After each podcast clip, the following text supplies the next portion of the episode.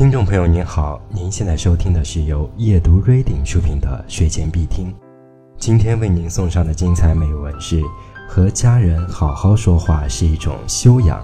我是主播李香卫。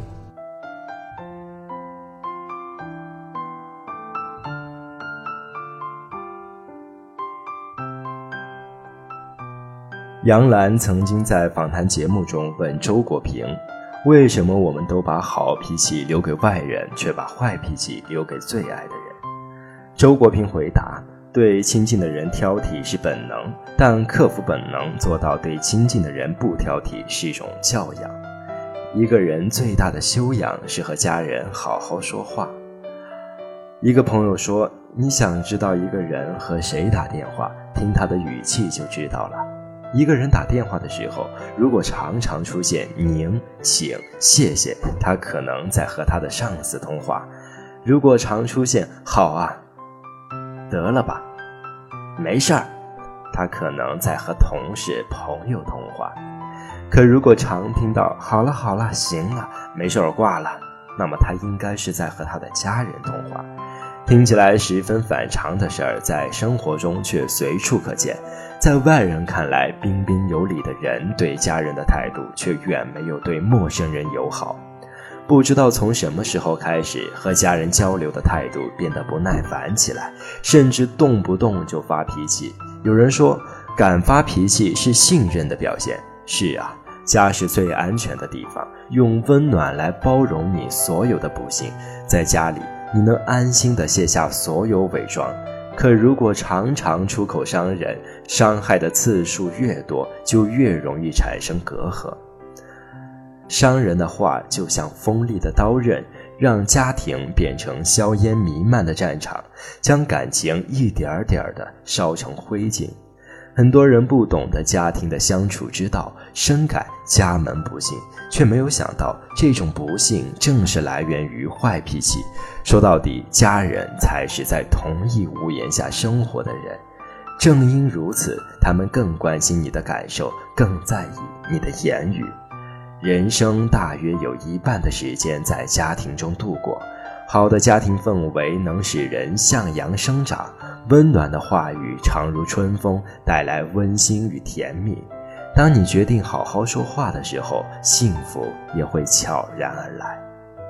经典喜剧电影《家有喜事》有一幕让人印象深刻：结婚周年纪念，常满特意在法国餐厅预定了位置，带妻子吃饭。平日勤俭持家的妻子翻了翻菜单，看着几百上千的价格，目瞪口呆，嫌弃地说。耶，又贵又吃不饱，算了算了，点个蛋炒饭吧。常满尴尬的让服务员下单，正想来点音乐，妻子连忙阻止：“不行不行，小费很贵的。”常满觉得很没有面子，暗暗吐槽：“土包子，黄脸婆。”最后，妻子失望的回家。想想我们是不是也经历过这样的事？一次次的叮嘱父母不要吃隔夜的饭菜，他们却依然将饭菜放进冰箱，隔天热了吃；一遍遍的和他们强调不要动你的东西，但他们看到乱糟糟的房间，还是忍不住替你收拾。发了工资给妻子买了件高档的衣服，可他却说太贵了，非让你退回去。你不满的吐槽对方不理解你的心意，对方说你不会过日子，最后都成了糟心事。有些人喜欢把这些矛盾归咎于三观不合，可世上哪有三观完全一样的人？有一句话说得很好：“家是藏爱的地方，不是说理的地方。”在大是大非面前，固然要坚持原则，但不必对无关痛痒的小事上纲上线、横加指责。你享受精致的生活，我喜欢精细打算过日子。两者并无对错之分，看法不同而已。如果一定要争个面子，往往赢了结果，输了感情。和家人相处的最好模式，不过是你理解我，我理解你。幸福感强的家庭都懂得彼此包容，相互体谅。一个温馨的家庭，一定是懂得好好说话的家庭，用一颗包容的心谅解彼此不完美。用温和的态度来安慰彼此的不幸，共。同担当生活的风风雨雨。孔子曾经说过：“现在提到孝顺，就说是能赡养父母。可狗和马不是也有人喂养吗？如无敬爱之心，两者有何区别呢？”当父母越来越年迈的时候，他们可能行动迟缓，这时不要埋怨他们走得慢，将催促的话换成小心些，注意脚下。他们可能会变得唠叨，这时不要埋怨他们啰嗦，少说行了行了，换成我明白了，会照顾好自己的。他们可能会生病，这时不要埋怨他们无能，用耐心去聆听他们的需要，用温和的言语安抚他们的焦虑。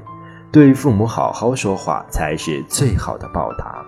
看过一篇文章，夫妻的相处细节让人十分感动。妻子因为给孩子喂多了半粒退烧药，导致孩子高烧不退，连夜送到医院。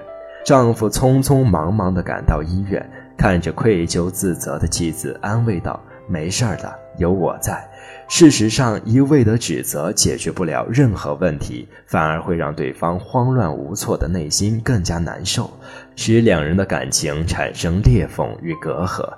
有一句话说：“这世上最残忍的事，就是抓住对方的过错进行指责，而不给别人宽容的机会。”出于善意的提醒，不该变成暴躁的指责。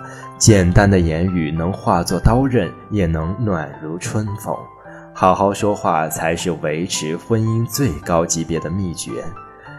看过一个研究，如果父母总是对孩子说“你不行，你蠢得像头猪，你比不过别人”，孩子就会陷入自卑，不愿和人交流，害怕，甚至疏远父母。这种打击式教育也是很多家长的做法。每个人都希望得到肯定，孩子也不例外。比起外人的赞美，父母的鼓励会让他们产生更大的动力。因此，当孩子行差踏错的时候，父母不忘从旁提醒；当孩子获得成功的时候，也别忘予以鼓励。家庭的幸福从来不在于金玉满堂，而在于相处和睦。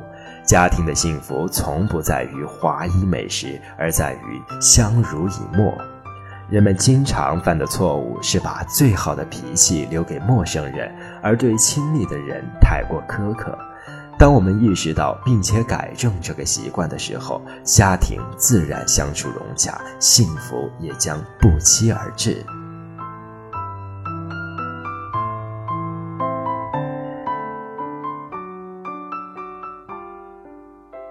听众朋友您好，您现在收听的是睡前必听，